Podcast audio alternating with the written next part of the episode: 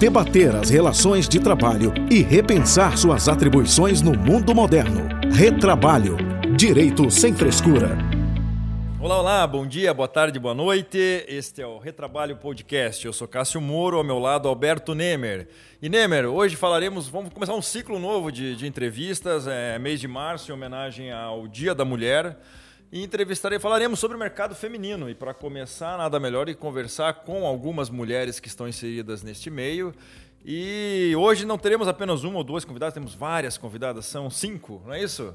Exatamente. Faça, apresente-as, por favor. Fala pessoal, hoje temos cinco convidados especiais, onde a gente vai tratar aí sobre o empreendedorismo, a atuação da mulher no mercado como empreendedora tirar algumas dúvidas, bater algum papo e principalmente tratar sobre o mercado de trabalho focado para as mulheres. Então eu passo a palavra agora para a Lorena e na subsequência aí para cada um poder se apresentar. Obrigada, Nemery Cássio. Então, meu nome é Lorena Depisol, eu sou diretora comercial da Ingrau Indústria Gráfica e vice-presidente do Sindicato das Indústrias Gráficas do Estado do Espírito Santo. É, além disso, sou mãe da Lara e da Liz. Eu sou Samara Gomes, Sou advogada, tributarista há três anos. Estou atualmente como presidente da Comissão de Direito Tributário da OAB da Serra. É, integro também o ciclo de Jovem. Eu sou Raíssa Trindade, é, advogada por formação, mas comerciante desde sempre. Tenho um restaurante chamado Rancho Biliscão, que é empresa familiar. É, estou na posição hoje de líder do ciclo Sim de Jovens, que a gente deve conversar um pouquinho mais, mais para frente. Eu sou Carolina Martinelli, sou advogada e sócia da CL Construção e Corporação. A gente constrói casas populares no município de Vila Velha. Meu nome é Elisabetta Albernaz, eu sou advogada empreendedora, mestre em Direito Comercial Internacional pela University College London, fui Tivney Scholar e sou embaixadora do programa de bolsas do governo do Reino Unido aqui no Espírito Santo. É, é, todas elas têm um ponto em comum que é o sim de jovem. Que explicar o que é esse sim de jovem? Depois a gente entra no, no, nas perguntas mais individuais de cada uma. Perfeito, Cássio. É, o Ciclo Sim de Jovens ele é um programa feito dentro da Federação das Indústrias do Espírito Santo, em que a gente tem uma formação aí ao longo de três anos. É, a ideia dele é que a gente possa desenvolver ele capacidades de um líder, né? Então, é, são pessoas de 20 a 35 anos, é, sem um viés ideológico fixo, a ideia é que com essa pluralidade a gente possa justamente desenvolver o nosso senso crítico e possa ir realmente é, conseguir, conseguir mais conteúdo e ser profissionais melhores aí. E melhorar o ambiente de negócio também, e compro, é, comprometido com o desenvolvimento da indústria capixaba como um todo. Bacana. Eu já estava ansioso para poder fazer minhas perguntas. Vamos lá. Pessoal, tô como é o mês das mulheres e o dia da mulher, a gente trouxe aqui cinco competentes mulheres para poder debater sem frescura, sem, sem receio de poder fazer qualquer tipo de pergunta, para a gente poder esclarecer para os nossos ouvintes assim é, como é empreender como mulher, como é atuar como empreendedora de mulher, como mulher. Então, de forma bem objetiva, é, eu gostaria de saber de vocês o seguinte: na qualidade de mulher empreendendo, vocês veem algum tipo de dificuldade, discriminação, algo nesse sentido? Então, Nemer, eu acho que, primeiro de tudo, as nossas mães e nossos avós, elas fizeram um papel importantíssimo para a gente na sociedade. Elas abriram um caminho muito grande para a gente estar onde a gente está hoje, né? Então, o desafio maior que, que eu presenciei é essa... É, essa ideia que mulher tem que ir para fogão, que tem que ser dona de casa. E ainda existe isso porque a mulher hoje se desdobra em duas, três funções no dia a dia. Aproveitando o gancho da Lorena, eu acho que é importante a gente contextualizar aqui alguns direitos que a mulher ganhou ao longo dos anos, só para a gente entender melhor né, como que é a trajetória da mulher no, no empreendedorismo. Então, é, em 1962 foi quando a mulher pôde ter um CPF. Então, assim, só há 57 anos atrás, minha mãe mesmo é mais, mais velha do que isso, é, é, que a mulher pôde registrar um negócio ou abrir uma conta em banco. Então, assim, a gente tem um caminho curto, né, de empreendedorismo comparado aos homens, né? Eu, particularmente, na minha casa, sempre fui é, incentivada a trabalhar, a ter é, a minha independência, principalmente financeira. Mas acho que a gente enfrenta, sim, algumas questões no, no mercado de trabalho, na faculdade. É, questões mais simples, vamos dizer assim, que as pessoas tratam como normais, né? De olhares e brincadeiras que não deveriam existir, mas a gente acha é, é naturalizado isso, né? E também questões de às vezes acharem que o colega do sexo masculino é mais competente mesmo do que a gente para realizar o trabalho. Eu, eu, eu, eu, vou falar uma experiência minha. Eu não sei se foi um preconceito ou uma, uma ideia é, errada nessa época de faculdade. Eu lembrei agora disso. Teve uma, uma, uma, uma aula, não vou nem falar disciplina, eu vou entregar ao professor. Mas faz muito tempo. É, o professor mandou fazer um trabalho é, em grupo, era eu e três meninas. Eu fiz o trabalho sozinho. Elas ganharam 9 e 8. Até hoje eu não entendi o porquê disso. É, mas assim, eu tenho um episódio da faculdade que eu lembro muito claro, assim, até hoje isso me veio agora do que você falou, né?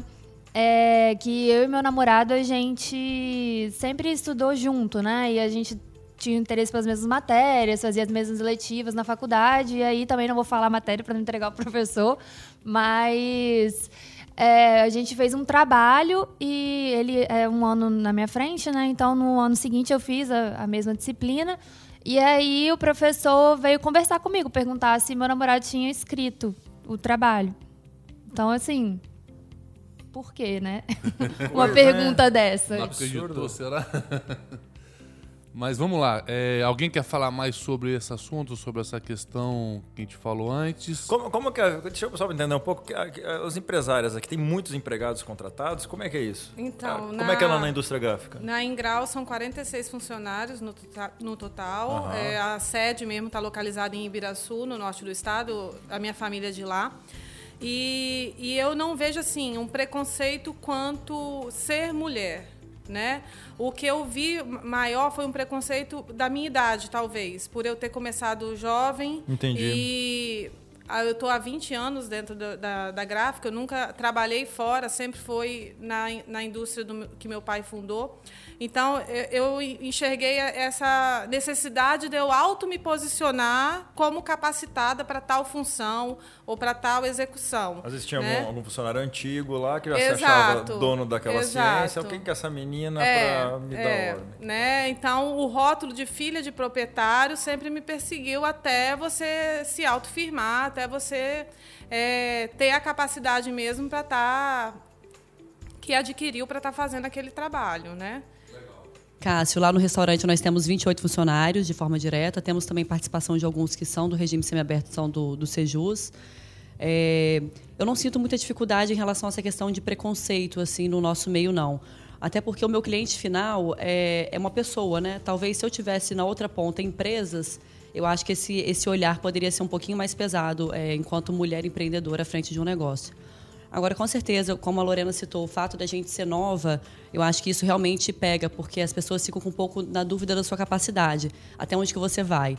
E eu acho que quando você começa a entregar resultados positivos, de entrega bacana da sua equipe, de resultado financeiro e tudo mais, aí a credibilidade chega. Então, infelizmente, é isso. A gente tem que primeiro conquistar, tem que apresentar o resultado, sim, inclusive financeiro, para que a gente possa ganhar o espaço e poder deslanchar no seu mercado. Essa questão da idade, realmente, eu falo por conta própria. Na época também, quando eu iniciei a advocacia, a gente tinha também uma barreira muito grande que era a idade, né? Que a, principalmente na nossa área da advocacia, você tem que provar 20 vezes mais do que você é por causa da idade. Não que isso seja diferente nos outros nas outras profissões ou nas, nas outras formas de empreender, mas eu lembro que eu sofria isso muito na pele. Já. Esse menino, sempre assim, esse menino. E juiz quando é novinho? Exatamente. Agora. Não, não, é o caso de hoje, mas... Já foi, né? Já foi. Eu queria passar agora para uma próxima pergunta, Cássio, e gostaria, se possível, de ouvir cada uma ou quem que se sentir à vontade. É... Sobre a relação, vocês como empregadoras. Eu queria entender ou saber de vocês o seguinte: na hora de contratar, vocês têm para determinada função ou não a vontade, a, a, a prioridade de contratar homem ou mulher, Se vocês, para algumas questões, preferem homem ou preferem mulher ou é independente. E se, para a mesma função, vocês têm diferenciação de salário, ou seja, a mulher ganharia mais ou ganharia menos. Então, gostaria de deixar essa, essa pergunta aí para vocês. Então, é, como eu sou sócia de construtora, a gente tem a preferência por homem, porque a gente contrata pedreiro, pintor. Então, assim, é, nunca passou pela nossa cabeça contratar mulher. Não seria um empecilho se elas quisessem prestar esse serviço, mas eu acho que nesse ramo também é muito difícil ter mulheres. E respondendo a segunda pergunta, não. É, se fosse mulher, não teria diferença salarial alguma. E a gente também não tem problema nenhum. Só que, como é um trabalho muito pesado, é, nossa prioridade sempre é contratar homens e a gente só tem homens trabalhando hoje. Bacana. Isso quer dizer que o homem, homem aguenta mais trabalho pesado? Eu, eu acredito que sim. Principalmente em questão de construção. É, a gente constrói casa popular, não é, não é prédios, mas realmente a construção é, a gente vê mais homens e é um trabalho bem pesado. A própria CLT faz a diferenciação para quilo, né? A, a, o homem pode pegar, acho que até, teoricamente, até 60 e poucos quilos e a mulher, teoricamente, tem um limite de 20 e poucos quilos. Quem gostaria de falar mais sobre esse assunto? Então, no caso lá da indústria gráfica, é, a, todos os nossos impressores são homens, né? É, e um detalhe que eu lembro que, que faz diferença nesse caso é porque as máquinas normalmente você tem que carregar papel, você tem toda a dinâmica de engrenagem para trocar, mas também não seria empecilho se as mulheres quisessem aprender essa profissão. Mas o que me deixa mais intrigado na rotatividade lá da indústria é que a maioria das mulheres que engravidam não voltam mais para o posto de trabalho. Não que a empresa não queira que elas continuem, mas é uma opção delas é, cuidar da criança ou ficar em casa por N motivos, né? Então, isso é, eu enxergo muito, que as mulheres hoje que estão no mercado de trabalho vivem uma dicotomia muito grande entre é, vou ser mãe ou vou é, correr atrás para me destacar na carreira. E muitas estão tendo filhos muito mais é, velhas, com 40 anos, porque preferem investir na carreira primeiro. Uhum. E acho que, acho, que, acho que há, um, há um desincentivo em contratar é, mulher, até pela questão de, é, eventualmente, é, engravidar, ter, ter que ter o contrato suspenso nesse período até sair. Acho que é um risco, às vezes, contratar mulher ou não?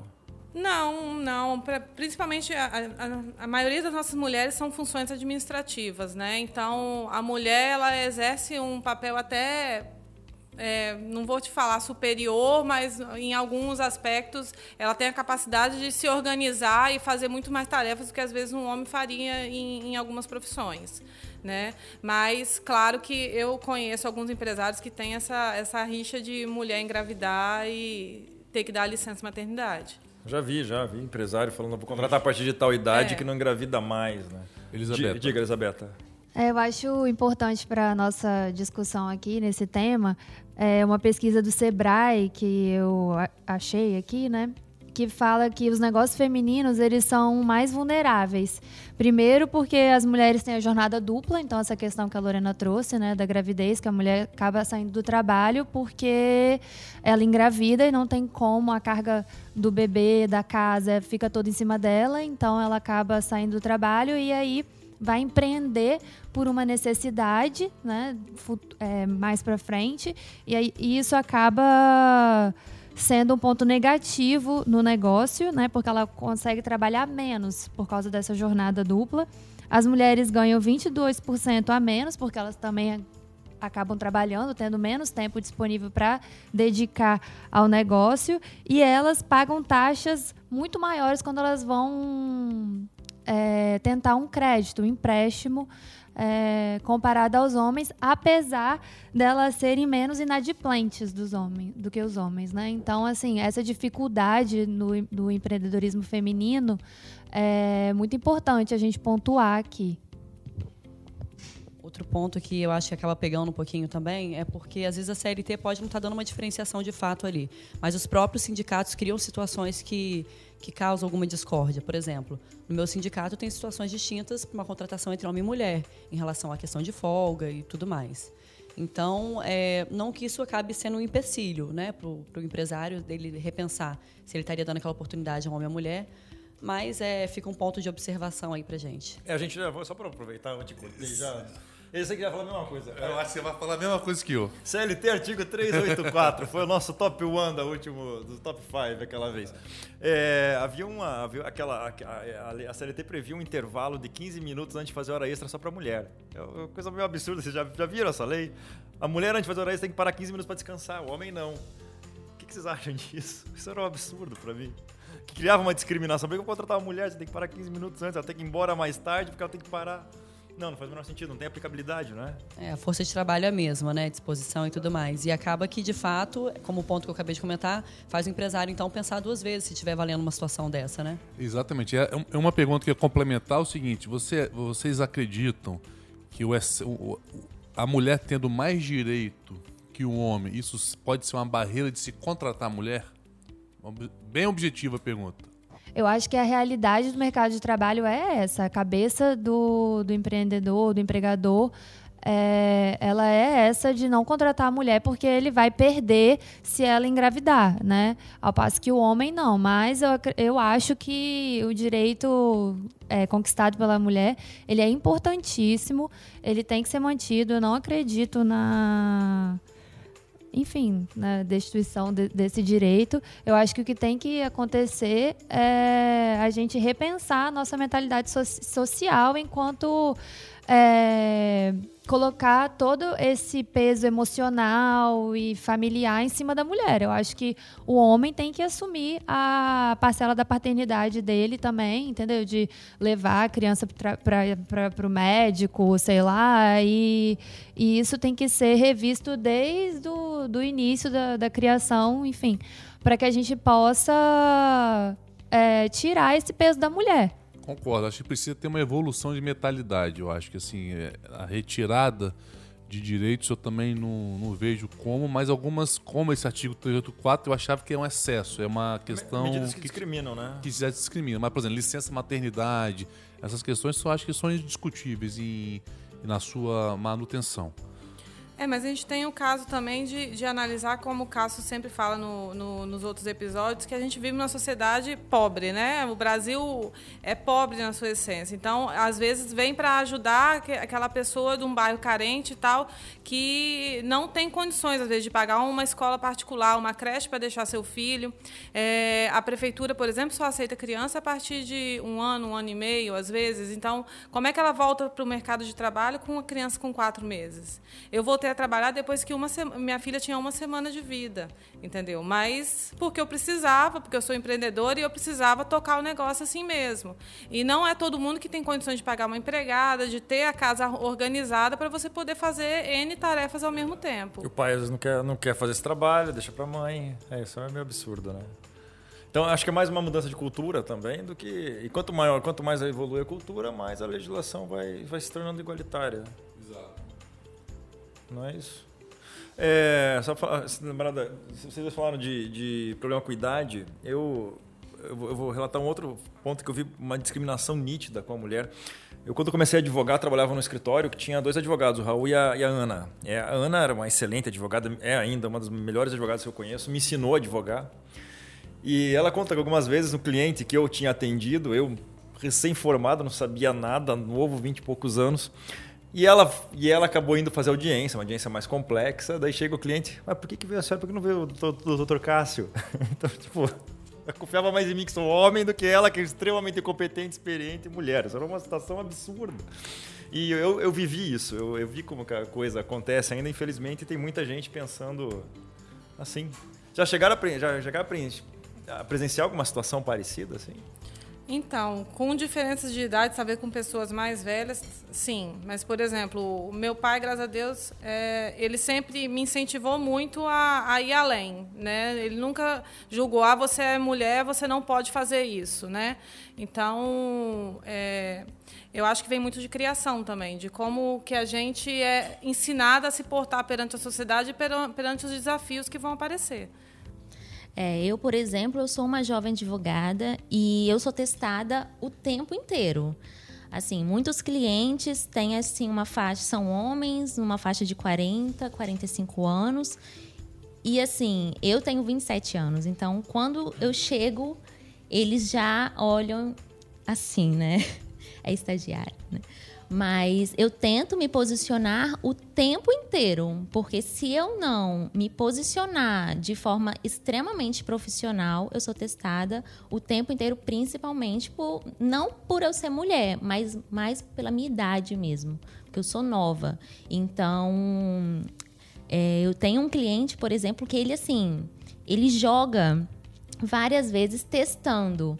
E, e sempre eu respondo, tiro todas as dúvidas, trago resultados. E eu só consegui é, con conseguir a confiança dele a partir do momento que eu trouxe resultados, como a Raíssa falou, a partir do momento que a gente traz resultados. E aí, depois disso, ele começou a realmente me respeitar pela minha idade. E ele fala, teve certa vez que ele falou assim: Nossa, mas você é tão nova, como é possível você saber tanto? Bacana. Então, então isso é, esse teste era pelo seu, por ser mulher ou por ser jovem ou por ser os dois, na sua opinião? Na minha opinião, é um conjunto, né? Não, não tem como separar isso, porque acredito eu que se fosse um homem com 27 anos, talvez é, seria diferente, mas isso também não tem como eu ter certeza. Entendi. Mas é mais pela idade, eu acredito, porque eu, eu pelo menos, eu sempre tento me posicionar de forma extremamente profissional, até mesmo para não ter certos tipos de situações. Eu tenho uma pergunta agora, que é o seguinte, Só deixa, pessoal. deixa a Reisa quer falar. Oh, desculpa. É, é engraçado porque assim o índice maior dos, dos empreendedores, né, no caso no, na, na, área feminina, elas estão justamente entre os 25 a 34 anos, com foco principal ali a idade. Isso foi um estudo que eu vi pela Federal de Santa Catarina, falando que o ápice da idade das empreendedoras femininas é quando elas atingem os 29 anos. Ou seja, são pessoas novas, então, só que é o maior volume que a gente tem de empreendedorismo feminino, né, nessa idade aí. Então a gente tem que ser, realmente tentar segurar essa barreira aí do preconceito da, da questão do jovem. Pegando o gancho da sua fala, Raíssa, eu queria fazer assim o, o, o seguinte questionamento. A gente verifica, pelo menos eu vejo no meu ciclo social, diversas mulheres extremamente capacitadas, mulheres extremamente competentes, empreendedoras e outras funcionárias empregadas. E eu vejo que é, na sua grande maioria elas abdicam de crescer na carreira por ser por ter outras opções e principalmente em razão da maternidade. Um exemplo, eu tenho uma grande conhecida que ela tinha grande chance de ser uma grande executiva de uma empresa multinacional. Ela abdicou de crescer, de ir para essa gerência porque ela precisava mudar de estado. Então eu queria saber se, se é isso mesmo, se esse, se esse meu feeling procede ou não, ou, é, ou, ou se vocês acham que, que para a mulher alcançar grandes, grandes cargos tem ainda um, um, um certo preconceito. Eu concordo com você, Nemer. Tem, tem disso mesmo. Tem muitas mulheres que, que não querem alçar, alçar voos maiores, mas é basicamente porque para a mulher não é só é, ser empreendedora, não é só a carreira que vale. Então eu, eu, eu, eu penso muito que a gente tem que ser feliz, né? E se conhecendo e ver o que, que te move, o que, que te é, é, se destaca, né? Então, para a mulher ser mãe, é, ser, ter família, tudo isso ela, ela considera muito no, no seu poder de decisão, né? Então, o negócio às vezes sim fica em segundo plano. Carol. Eu concordo, né, que elas deixam de ir para cargos maiores por causa de família, mas eu vejo hoje que está tendo um pouquinho de diferença também nas mulheres. Elas querem deixar a família, deixar de ter uma família para alcançar maiores cargos, para focar realmente na profissão. Então, a gente tem visto, principalmente assim, no meu meio, pessoas que deixam, ah, não quero casar agora, não quero filho, porque eu quero alcançar o cargo que você deseja, o objetivo que você deseja profissionalmente. Então, existe uma nova geração que está focando principalmente na profissão e deixando a família de lado. Então, então você acredita hoje que há espaço para o crescimento de mulheres é, capacitadas, óbvio, e assim como os homens capacitados que atingem os altos cargos, de conseguir esses cargos desde que tenham esse ânimo. É isso. Isso, exatamente. Eu, uma coisa, estou tirando conclusão aqui, Cássio, que eu acho que um homem não aguentaria ser mulher. Porque a gente não aguentaria essa. Eu, particularmente, não aguento essa dupla jornada. Eu vejo a minha esposa. Eu não tenho esse pique nesse preparo físico, não. É, eu concordo contigo. É, tem muita gente que me Você pergunta. não tem pique pra isso, não. Tem, tem muita gente que me pergunta, Lorena, como é que você dá conta? Eu falei, respira e não pira. Eu falo sempre, é meu lema do dia, respira e não pira, porque são muitas tarefas no final do dia para você completar. Eu imagino. Em casa eu sou dono de casa, mas é... Não é fácil, a não. gente não tem filho ainda, então não tem nem como falar disso. Mas tem um cachorrinho. disso. Ah, tem um cachorrinho, ele é bonzinho. É, uma- falando um pouco só do preconceito, também existe o outro lado. Não sei se vocês já perceberam, já, já se depararam com situações da, da- daquela seguinte. Um superior quer promover uma mulher, ah, essa é bonita, vou promover ela ao invés de uma pessoa de um cara. Ou fio aquelas brincadeirinhas, e ao invés de ter o profissionalismo de verificar a competência e a habilidade da mulher, ele age dentro de um machismo, acaba até beneficiando essa mulher. Você acha que a- acontece isso ainda? Acontece até em vendas. Até em vendas.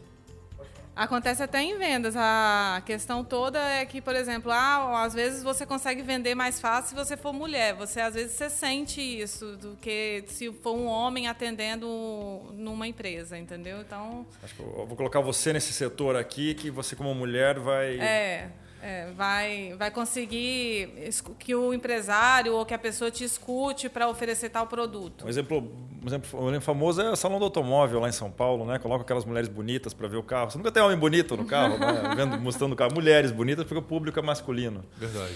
E tem isso mesmo, tem, tem- e tem alguns setores, até aproveitando um pouco desse gancho, até, até o Ministério Público combate algumas situações em que se contrata para um perfil de loja, lojas femininas, por exemplo, perfil de mulheres que ó, tem que ser uma mulher magrinha, bonita, não sei o que, não pode ter outro perfil não pode ser homem para vender aquele produto. Vocês acham que isso é correto? Acho que procede isso?